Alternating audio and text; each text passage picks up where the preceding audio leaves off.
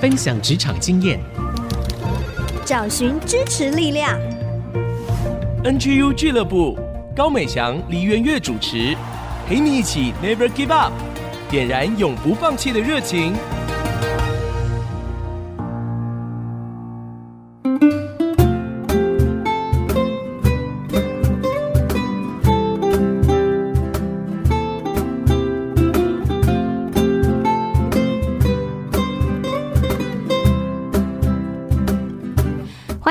来到 IC 之音 FM 九七点五竹科广播，您现在收听的节目是 NGU 俱乐部，我是主持人美香。今天为大家邀请到的呢是台湾新思科技的资深应用工程师张哲文 Owen，请他跟大家打个招呼。大家好，我是新思科技的资深应用工程师欧文。欧文啊，他是从外地因着工作来到新竹，就在这里落地生根、成家立业了，一个妥妥的园区人呐、那我想请教欧文哦，作为一个资深的应用工程师，在你菜鸟时期有发生什么有趣啊、好玩啊、特别的事情吗？好的，在我菜鸟实习，大概是十几年前的时候，在第一份工作的时候呢，当时的尾牙有一个要上台表演的唱歌的这个部分，嗯，然后呢，那个时候因为大家知道我是基督徒，然后我礼拜天都有在唱歌，他就说，嗯，那欧文你应该唱歌很厉害哦，那你就上去吧。这个上去之后呢，才发现事情原来跟我想象的不一样啊！这个是董娘发起的，嗯，所以是要去董娘家先练习哇，然后有。男生两个，女生两个，然后练习，很认真哦，还要练习走位，有队形的，有队形的。然后那个时候唱完了以后，董娘还说：“嗯。”我怕你们当天呢可能会有状况，我们先去台北市录音，把它录起来。有进录音室，进了录音室，那个就是人生第一次进录音室。哇！录完以后，当天就是纯走位，然后对嘴唱歌。嗯、所以这就是董娘的个人秀嘛。我们就是配合董娘开心，我们就开心。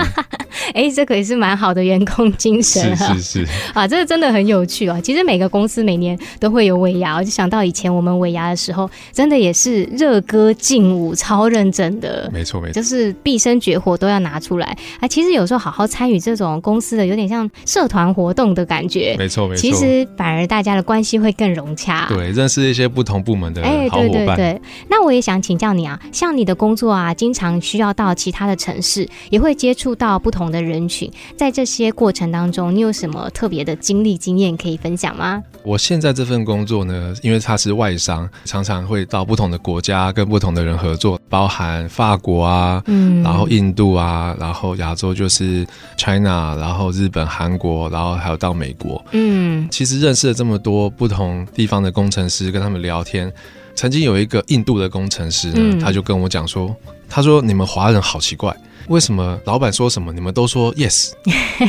他说印度人的教导就是，老板说什么你就要先说 no，就是你要先挑战你的老板，老板说的不一定是对的啊。那为什么你们华人都是 yes yes yes？他说这个呢，非常非常的令他觉得很奇怪。对，我觉得这个的确对我来说也是一个提醒。是，对不同的文化背景看一件事情真的是很不一样。嗯嗯，哎，那我还想要追问这一题，因为呢，你刚才讲世界各国的工程师嘛，那你觉得有什么不同之处呢？因为我自己对语言是蛮有兴趣的，是，所以我会很努力的去尝试了解不同语言听懂的难易程度。嗯，各个不同的工程师他的这个语言。最难懂的，其实真的还是印度。Uh -huh. 对，大家会觉得说，哎、欸，印度的口音很重，是很重。对，对，他的确真的是最重。有些人会觉得法国的很重，其实法国的还好。嗯哼，真的还是印度的最重。嗯哼，有一个是全世界工程师都相同的。就是穿的都很随便。我有一次去美国开会，然后看到全世界的工程师都聚集在总部嘛，是那一次我就特别观察，嗯，大家都穿的怎么样？这样对，发现大家都随便穿，全世界的工程师都随便穿。我觉得这太有趣了。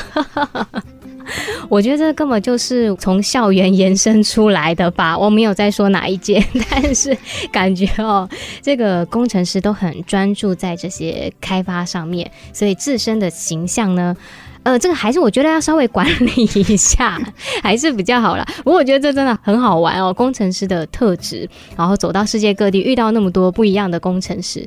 那我知道啊，你自己有一套好像属于你的职场助攻学，助攻好像是体育赛场上面会这样讲嘛？嗯嗯、那这个职场助攻学是什么意思呢？这个职场助攻学的意思就是，其实，在 IC 设计这个行业里面，它有很多个工作的环节，嗯、有人就是专门设计东西。那有的就是专门去验证这个东西，是看它的功能啊有没有正确啊有没有问题啊，免得量产了以后到客户手上的时候才有问题的时候就很麻烦。对，对我第一份工作跟第二份工作呢，都是在做这个验证的工作，都是在帮助其他部门的同事把他们的工作做好。嗯，所以我觉得我有一点像在帮他们助攻。哦，因为他们的成功其实就是表示我们的部门也很成功。嗯，我们帮助他们，让他们的产品是没有问题的，然后能够准时的，然后完美无瑕的送到客户的手上。到第三份工作呢，持续我这个助攻的角色。嗯，对，我现在开始去卖这些产品。嗯，在美商公司就是专门负责在卖这些验证相关的产品，让我们的客户能够用得好，然后让他们产品能够在世界上打世界杯，发光发热这样子。哎，我觉得很好玩哦，因为可能大多数的时候，每个人都希望自己可以站在那个被瞩目的成功的关键点上。可是你在做的一直是有点像幕后的角色，所以是助攻嘛。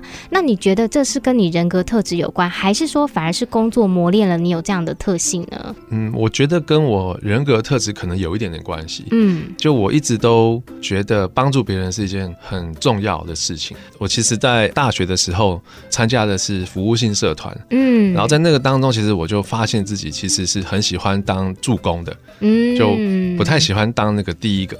我就很喜欢去帮助那个第一个的，所以我都喜欢当副的社长啊，然后副的什么总干事啊，就全力的去帮助上面的人，然后让他能够执行他的任务。嗯嗯，哎，我觉得欧文这个很特别，而且你其实。在学生时期，你就发现你有这样的特质，然后也找到一个适合自己特质的这个位置。那我觉得这也很棒，因为其实每个人他的才干、天生的气质不一样，就是需要找到自己合适的位置，才能散发出他的光彩来。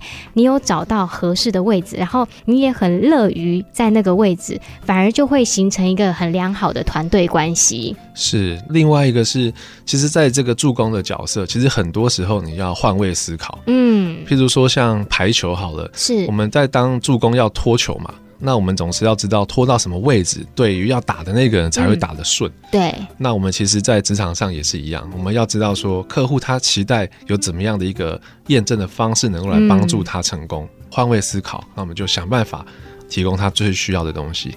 嗯，谢谢欧文这一段跟我们的分享哦。我们听到了很多不同世界工程师相同跟不同的地方，然后也听到他自己从他的人格特质怎么找到合适自己的位置。那下一段呢，我要接着请欧文来分享，因为在我们节目当中一直提到的孔毅老师，呃，欧文也有接触到孔毅老师他的两本书，然后他有很多的心得可以跟大家分享。我们请他下一段的时候再来告诉我们喽。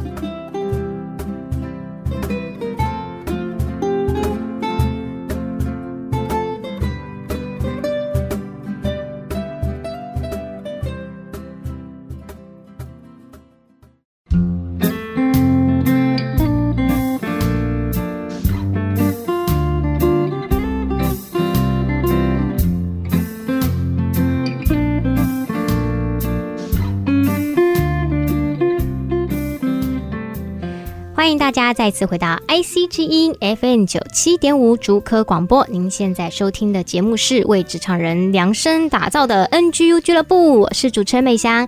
今天为大家邀请到的呢是台湾新思科技的资深应用工程师张哲文欧文。那前一段呢，他有分享到他菜鸟时期很好玩，跟董娘一起表演的故事哦。然后还有作为一个工程师，他如何发挥他的特质，在职场上经常是一个很好的助攻手。这一段呢。我们就要来请请问他喽，因为他自己也有接触到孔毅老师他的两本书，一个是《赢在扭转力》，其实也是在我们节目中经常谈到的职场五力，有五种力；第二个呢是孔毅老师提到关于生命跟职场连结的第一与唯一。这两本书欧文都曾经详细的阅读，而且他也有带过分享，所以我就想要来请教他，当初怎么会觉得自己需要在这方面做加强呢？其实一开始会接触到这两本书，其实也是在教会中有人推荐。嗯，那个时候就一个机缘下，然后就开始去读《赢在扭转力》，先从《赢在扭转力》开始读起。是，那发现说他写的东西真的是非常的实用。嗯，因为他有武力。它基本上包含了在职场人所需要的一些，就是武功秘籍来看的话，大概就是外功，他都会把他的呃一些实际的操练，或是孔毅老师他的一些实际的例子，都把它写得很清楚。实战经验，实战经验，嗯嗯。后来才比较接触到第一与唯一，那那个就是比较是内功。就是让你知道说我的方向在哪里，嗯、然后我再搭配着赢在扭转力两个这样合二为一，嗯、哦，才可以打遍天下，打遍天下无敌手。对，不然以前以前都被打趴，也也不能说被打趴，但是以前也会常常看一些职场的书，嗯，多多少少在职场人都想要自己在进修嘛，提升。提升其实房间你看那个热销排行榜。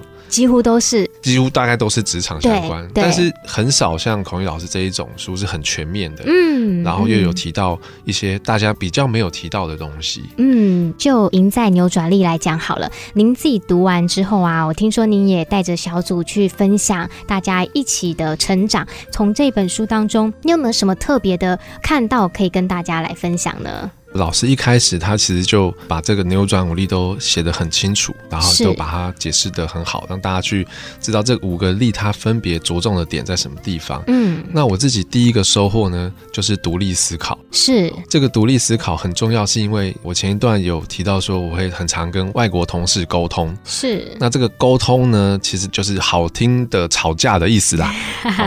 对，但是你会发现在跟外国人沟通的时候呢，外国人的独立思考能力真的很强，嗯，就是同样的事情，他讲出来，当然我们先撇开语言的熟悉程度不谈，你会观察到有一些真的很资深的外国同事，他讲出来的话，嗯、你就是不得不相信。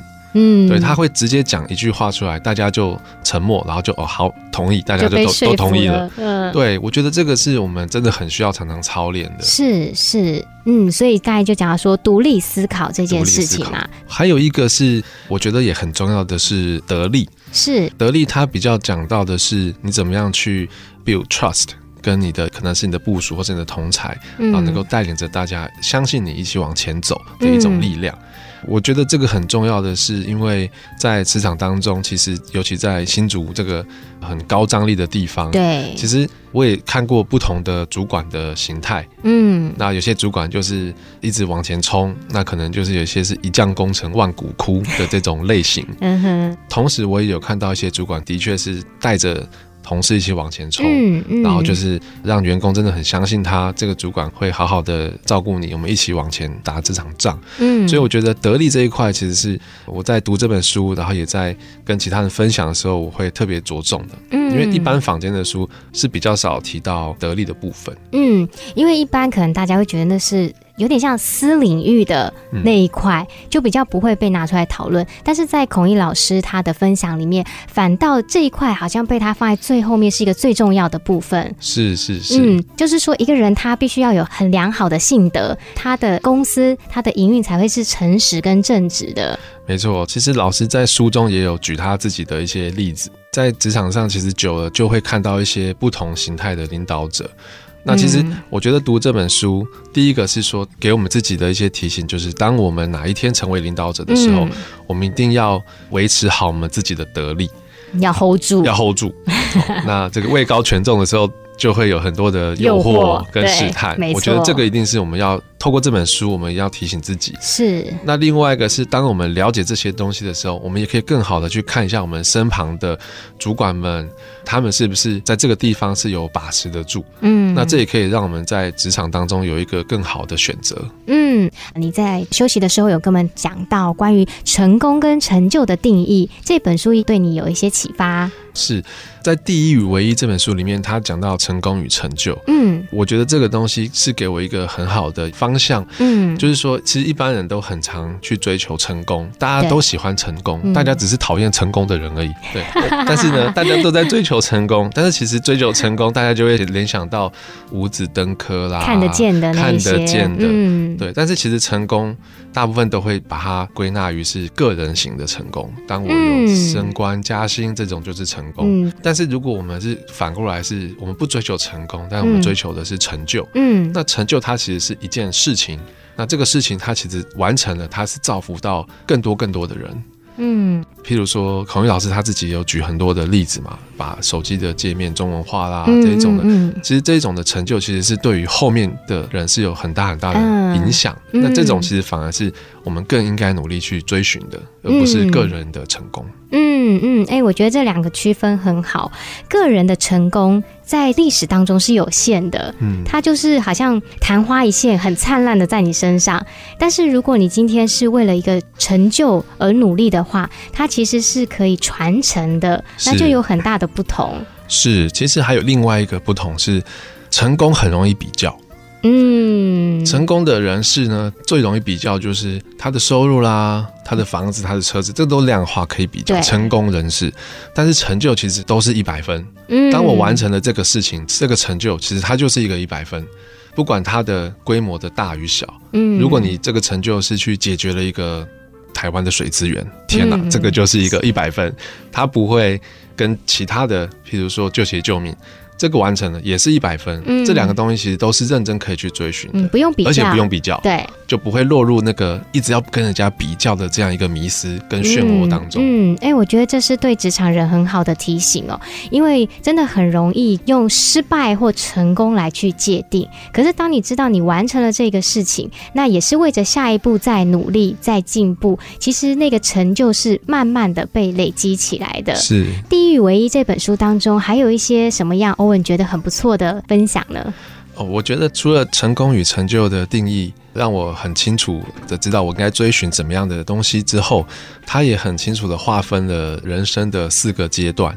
一开始就是你在努力的追寻，然后在职场上有一些好的表现，嗯，那接下来可能最终可能会进入到一个就是你要追求在世上，你到底在职场当中你有怎么样的一个追求。什么样的东西是你能够做到最好的？嗯，这是你的第一。那什么样东西是你的唯一？你能够去发挥你的专长，能够去影响更多人，能够在你的职场当中发挥很大很大的影响力。我觉得这个是以前的我是不太会去留意这种比较未来的事情。嗯，那现在呢，就会比较去留意说，我当我现在做这件事情的时候，它是不是能够在未来能够发酵，能够影响到很多的人。当这样一个事情成就了以后，那是不是台湾其实有很多的人会因此而受到帮助？嗯哼，那所以我觉得这本书它其实会让我们的眼界能够更扩张，而不是只看到说我身旁的目前的环境小小的，好像我也做不了太大的事情。嗯，会常常在那种限制里面的感觉。对对，一般人会觉得我就是一个普通人，上班族，我到底能够做出什么了不起的事情？嗯，嗯，但我觉得这本书让我们看见，就是每个人其实都有一个属于自己独一无二的追求。嗯，那我就很好奇，请问你啦，到目前你觉得自己那个独一无二的唯一在哪里呢？嗯好，讲起来当然是有点这个害羞啦。就是呃，因为现在任职的公司是在提供这样一个验证的产品给客户，嗯，那我这边当然就是希望说，跟我的职场的专业结合，是。我能够让台湾的 IC 设计产业能够透过我们的一个好的验证工具，快速的像以前一样，能够再有更多的新创的产业能够出来，嗯哼，这个就是来历史讲古一下，就是在二十几年前那个时候的 IC 设计产业是非常蓬勃发展，嗯，到现在呢。新创的 IC 设计公司已经不多了，嗯，哦，就是剩下比较大家的，像联发科啊这一种，嗯，其实有一部分的原因也是因为需要的人资源实在太多了，嗯，那所以我现在在努力的就是说，能够透过我的力量去打造一个比较好的平台，嗯，那能够让。有一些创意的人能够透过我的平台，能够做大大的事情，嗯、然后能够让整个 IC 设计产业呢，再回到当时过去的那个荣景当中。嗯，哎、欸，我觉得有修过这个内外功不一样、欸，哎，当听到欧文在分享说他的唯一、他的专长的时候，你会可以感受到它里面是有一个热切跟盼望在的。那跟你每天只是在办公室里面做你的工作，满足客户的期待、领薪水，那个是有很大的区别的。是是是是，当然我们其实每天面对客户都会有许多的期待、许多的压力，但当我们知道这个背后其实都有一个更大的使命的时候，你就会觉得这个压力其实都是变成你的动力，嗯，而且是可能会是一个助力，是让你能够更快的完成你的梦想。嗯，谢谢欧文这一段跟我们分享，所以真的很鼓励大家哦，有时间可以去找孔毅老师的这两本书，一本是《赢在扭转力》，刚才问说这个叫做外功，不是那个外功哦，是练武的这个外在的技能，透过赢在扭转力的职场武力来帮助你。那内功呢，你内在的这个软实力就可以去看《第一与唯一》这本书，来找到你人生当中哦最重要的终极目标。我们就需要休息一下，等一下回来我们再请欧文跟我们分享。人生走到现在，他怎么来定义幸福的人生？还有他要给职场年轻人怎么样的鼓励喽？我们休息一下再回来。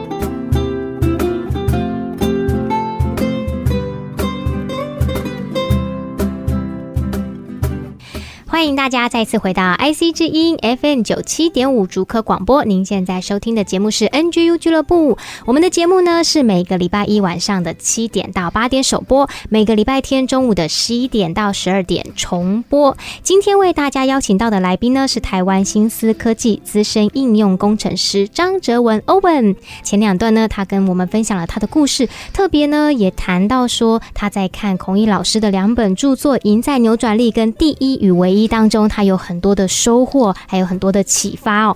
这一段我就想请教欧文，因为前面我们有聊到说，土生土长是在台中，因着工作来到新竹，然后就在这里就业、成家立业，然后也有了孩子。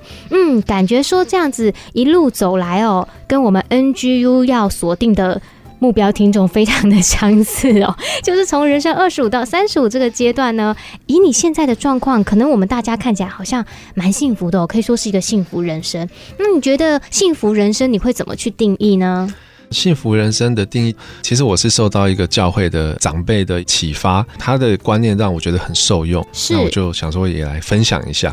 幸福人生，我觉得有四个面向，有四本账户。第一本账户就是健康的账户。嗯，健康的人生一定是所有东西的基础，是，所以健康很重要，但是大家很常忽略，尤其在我们现在这个年纪。最常忽略，有时候是自愿的，有时候是非自愿的。当有小孩的时候，可能半夜就会牺牲一些睡眠，嗯，那可能会没有时间运动啊。但是这都是一个过渡期，是。还是要时时刻刻提醒自己，健康是很重要的。对，第二个的话就是关系的账户，嗯，这个关系当然就包含说夫妻关系，还有亲子的关系，还有在职场上跟同侪的关系。然后还有跟亲朋好友的关系，为什么这个账户这么重要？而且它其实是有一个顺序性，嗯，夫妻关系是很重要，它会优先在于亲子关系之前，嗯嗯，对，因为我觉得这个也是一个很好的提醒。就是很多人都会当有小孩以后，重心都放在小孩身上，对，那反而就是夫妻之间就讨论的全部都是小孩，是，然后就以小孩为主，小孩去想去哪就去哪，可能先生就会忽略了太太，太太就会忽略了先生，嗯、那其实长期累积下来，其实都不是一个很健康的关系，嗯，所以其实这样的的关系呢，就是我们还是要回到这个账户的累积啊。就是要先从夫妻关系先开始累积，然后再到亲子，嗯、然后还有到其他你会遇到的亲朋好友的关系，都要好好的维持，好好的经营。嗯，账户的意思是不是说我们要往里面存钱才行？没错，这个一定是要努力的，不是放在里面天上就会掉下来的，天上就会使他的钱变多。没有，没，你要把那个关系里面存钱，做一些价值的行为嘛，对不对？没错，没错，所以都是要有意识的去做这件事情。嗯、第三个的话就是。就是真的比较实际的，就是你的银行账户啦，真正的账户，真正的账户，可 以可以实体钱出来的账户，可以 ATM 领出来的，可以领出来的，对。嗯哼。那我想这个也是很实际，就是柴米油盐酱醋茶，全部都是需要，所以这个账户也是要好好经营。所以才鼓励大家呢，更认真的去看《赢在扭转力》跟《第一与唯一》。嗯，不过我想要补充一点，就是在银行账户的部分。是，其实当我们收到祝福有钱，其实我们更应该思考的是，我们这些钱要怎么去使用。嗯，它有没有办法能够去造福更多的人？嗯，而不是全部都花在自己的需要上。是，所以当我们有这样的能力的时候，我们也可以更多的去思考，帮到更多不一样的人。所以这也是一个很好的观念。嗯，最后一个账户呢，就是信仰。其实信仰能够在你的人生总是会遇到高山低谷啊，在这过程当中，其实有一个坚定的信仰，其实能够更好的带领你从低谷当中更快的走出来。嗯，所以总计来讲，就是有四本账户：有健康、嗯，关系、银行账户，还有你的信仰，这四本账户。嗯，哇，这个一个很棒的观念。你想要拥有一个幸福人生，那你记得要把你这四个账户管理好，然后要常常往里面加值，要做一些能够对这四个账户有益处的事情。那如此一来呢，你的人生就不用担心会陷入在这个黑暗迷茫当中。啊，那我想要请教欧文哦，你在职场也有十多年的时间了嘛？那你对现在的年轻职场人有什么观察？觉得他们有什么优点？对于他们有什么样的鼓励或者是建议吗？我觉得现在已经是网络时代，嗯，所以其实现在年轻人都很熟悉网络的使用，嗯，所以他们要解决问题的那个效率，其实会比我们以前还要高很多。虽然知识家要结束了，但是现在还是可以 Google。对，这已经改朝换代了。对对对，所以其实现在知识的取得是很快的，是。所以他们解决问题能力，或是他们科技运用的能力是很强真的很强，非常的强。嗯，但是也因为网络的时代，会让大家有一个速食的文化，嗯，会觉得说我所有的东西在网络上都可以快速得到，那我应该在短时间内就可以学会。嗯，像前一阵子也很热门的这个 AI 啊，嗯，机器学习，其实网络上有很多很多的课程，其实也很多人都一窝蜂的去上课。是，但是其实这个东西呢，有些很深奥的学问呢，其实是要花长时间的累积，是，而不是有一个速成的心态。嗯，我们的基本功还是要稳扎稳打，未来才能够走得长远。嗯，谢谢欧文给年轻人的一些鼓励哦。那我最后想要请教我们的节目 NGU 俱乐部 Never Give Up，觉得我们作为一个职场人，要如何保持着一个永不放弃的精神呢？其实永不放弃的精神要保持，真的不容易，不容易，真的不容易，因为职场上一定会遇到很多让你想放弃的念头。唉对。常常都有，是。对，但是回过头来，我们来想想看，为什么你会选择放弃呢？嗯，就是当你看到这个困难的时候，你已经假设，而且你也百分之百的相信它的结果是失败的，嗯，所以那我干脆就放弃嘛，反正它是失败的，对，所以你就放弃，嗯，所以如果我们反过头来讲，永不放弃，就是因为你相信那个结果是成功的，虽然现在很辛苦，嗯，但是你相信未来一定会成功，既然它会成功。那你干嘛放弃，对吧？所以你就不会放弃，所以这就可以永不放弃。嗯，所以要相信这个信心的力量很重要。是，嗯，最后请欧文帮我们点播一首歌来送给我们的听众朋友。我想要点播一首《有你在我生命中》。嗯，这首歌曲是什么样的内容呢？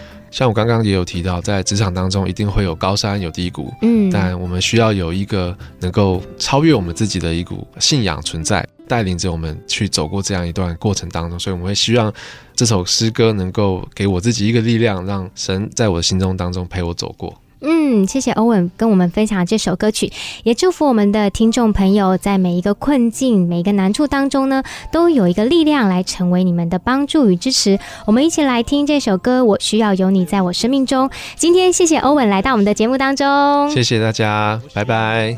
休息一下呢，节目的第四段，我们邀请到小月姐姐来跟我们分享追剧神器，一起看好戏，提升职场竞争力。的心，我的意念，使我能够遵行你旨意。我愿将你话语深藏在我心，做路上的光，成为我脚前的灯。哦，主，求你坚固我信心，我的力量，使我得以勇敢向前行。因我知道有时我仍会软弱，求你带领我，使我不会再退缩。我需要有你在我生命中，好让我一生能学你的样式，使我能成为你所喜悦的儿女，使我的生命能够彰显你。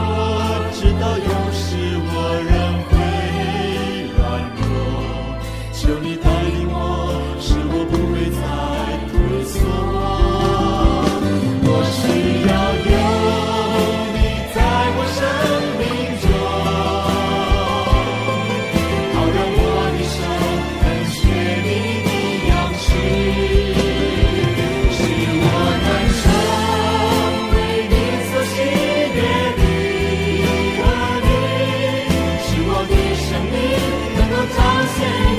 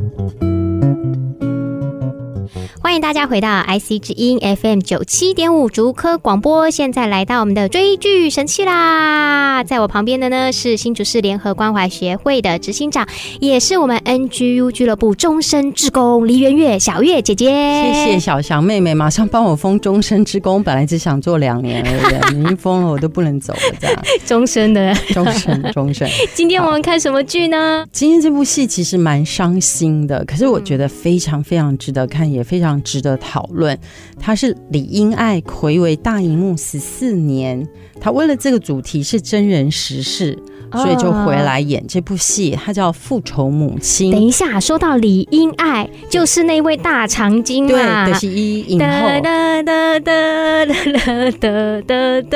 请大家大长今要看，《复仇母亲》也要看。是，这是什么故事啊？哦，这个故事是真人真事，他是把整个。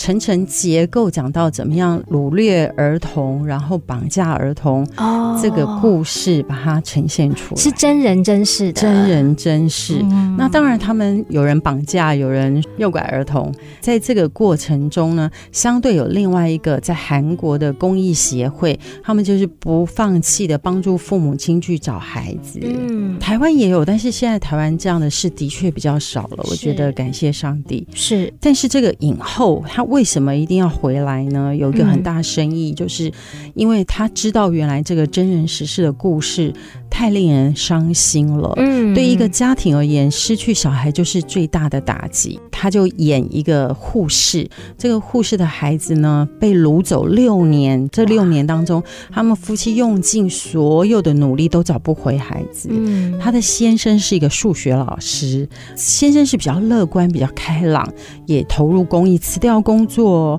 就跑去也帮忙宣传这个找孩子这个公益的一个推动。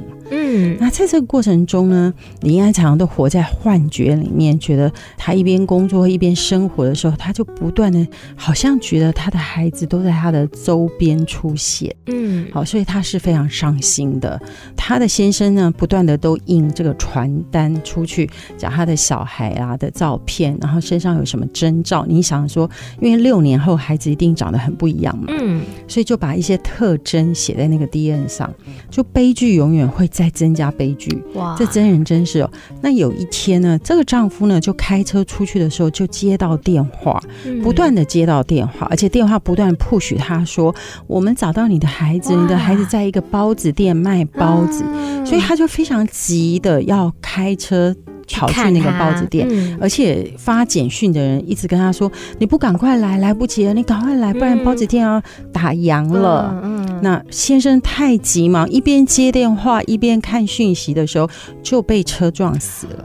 哇！所以这先生就死了，而且死了以后发现呢，是不是他儿子根本就是恶作剧的小孩？看了张贴的广告，有他的电话，就恶作剧告诉他说：“你的儿子在哪里？”其实根本没有那回事。那两个小男孩恶作剧，觉得说：“我觉得好玩吗？我又不知道会死人呢、啊。”嗯，那其实他们长达六年这样不断张贴广告、去寻人启事的过程，接到很多恶作剧的电话，很多报假消息的电话。嗯，所以李英爱非常的消沉，他在身上就带着一个毒品，他随时想说：如果有一天我真的不行了，我就要放弃，我就要自杀。因为他是护士，所以他管一些管。制的药品，所以他身上有针有药，他就带着。他先生去世以后呢，真的这个消息就在电视播放，就真的有一个警察在偏远的小岛的渔村看到这篇新闻的时候，突然觉得，哎，我们小岛有个小男孩，嗯，被老板抓着变成一个免费的劳工，童工，童工，哎，跟那个电视说的那个新闻那个人长得很像。他就马上想要去揭发这件事情，是，而且他又跑去那个钓鱼场，还有民宿，他们同时做钓鱼场跟民宿，他就跑去问说：“这个小男孩是谁家的小男孩？为什么会在这里呢？”那他是年轻的警察，刚来到这里，所以他就有一个访谈。嗯，结果所有相关的人都层层的互相保护，而且不准这个警察再来问。就是一个犯罪结构，还有个老警察也阻止他，不准他再问。原来他们这个犯罪集团呢，都有固定给警察红包，嗯，所以就从上层压下来，不准管这件事，嗯，然后他们就有一些免费的劳力，可以把孩子卖掉赚钱，或者把孩子留在身边，顺便让自己可以有一个劳力，这样哇，好可恶哦。所以你可以想象，这个孩子不断在劳力，而且被虐待，还被性虐待。哎呦，有有那个失智的人就强暴那个小男孩，哎呀，好可怕的故事哦！这个过程，那个年轻警察他受不了良心的折磨，嗯、就匿名打电话给林英爱。嗯、可是刚好林英爱呢没有接到电话，是被过世的丈夫的弟弟接到电话。嗯嗯、那这个弟弟因为想要拿一笔钱，想要拿哥哥过世以后的保险金。所以就没有直接告诉林英爱，然后就跟林英爱说：“我有个消息告诉你，但是你必须付给我五千万韩元。”哦，他就转一个人，用威胁的方式，但是不是自己出面，他找一个人头。是。来告诉他这个消息，嗯，那在告诉消息的时候，增添了一个只有亲人才知道的特征，嗯，所以林安就笃定那个小岛一定是他的儿子，嗯嗯，好，因为有一个特征是在这个寻人广告上面有写的，嗯，好，就他就笃定啊，只有我儿子才知道我们家有指甲分两半的这个基因，嗯。所以那一定是我儿子。是，所以他就循线找去层层的犯罪结构的里面，那为母则刚哈，嗯，他真的很神勇哎。他在一个非常可怕的情境，你每一幕都觉得下一个李英爱下一个要死了，李英爱好惨哦，非常非常悲伤的结局。最后他没有救到他想要救的小男孩，哇，非常非常伤心的结局。但是他救了另外一个小男孩，嗯，他觉得就算我知道这个一定不是我的孩子，可是我也不能让他留在这里，所以他非常的勇敢，把那个本来他要自杀的毒品。拿来成为他救小男孩的工具，嗯，好，那我就不破梗了。大家真的要去看这部电影，他就把小男孩救回来。那因为我们的单元是讲职场，可是现在是五月，等于母亲节的季节和一个好像家庭月这个氛围，大家多关注家庭议题的时候，嗯，跟职场连结，我就想要讲这部戏，是。因为我想到讲这部戏是觉得，当然从母亲的角色，如果任何一个母亲失去孩子。都是非常伤心的，那永远不会放弃自己的孩子是父母亲，嗯，好，嗯，这个我觉得是最感人、最令人感动的地方。所以有一句话，哲人说，上帝给人类最好的一个礼物，就是把母亲送给我们。嗯，好，上帝让母亲的角色代表了或者扮演了某些表达上帝对我们爱的角色，所以父母亲是永远。不会放弃孩子，是。永远也不要放弃孩子的一个角色，这是第一个。第二个，我想到的确是在我们的职场里面有很多的既得利益者，嗯，所以有很多层层的结构，比如说乱倒废弃土啦，是。乱倒垃圾啦，嗯，排放污水啦，对一些不法不义的事情，对，有时候是错误的政策比贪污更可怕。嗯，那这当中可能有一些层层的结构。我觉得当我看这部戏的时候，我就想到李英爱所代表的一个母亲的角色，她当然是因为要救自己的孩子，所以非常非常的勇敢，跟一群歹徒来奋斗。嗯，可是我也想到要为我们这个社会很多很多的非盈利机构、很多的公益组织，他们把他们的人生、把他们的才华、把他们的精力投身给某一个很重要的议题，是。为了要让这块土地更加的美好，我们的家园更加的美好。这些公益组织就像母亲一样，嗯，守护着我们。嗯，那我觉得在五月份这个季节，大家是不是可以更多的关心我们的公益组织？不管是钱、时间或人，我们都应该多关心投资，让我们打破这些不法的结构。嗯。我们做 NGU 俱乐部，永不放弃，是，是在职场上散播行公益、好怜悯、存谦卑的心，与神同行的这样的一个概念。是，只要我们坚持住。多一个人撒一个希望的种子，嗯，台湾就更加的美好。是，谢谢小月姐姐哦。虽然这部片它最后的结局可能让人觉得心中遗憾，但是反过来也告诉我们说，我们还可以再做一些什么来改变，来打破这个负向的循环，让我们的生命可以发出善的循环来。大家可以去看李英爱睽违大荧幕十四年主演的作品《复仇母亲》。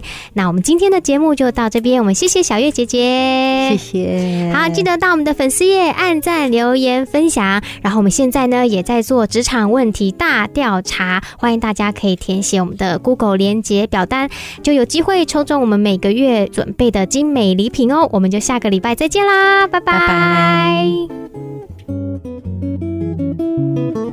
拜。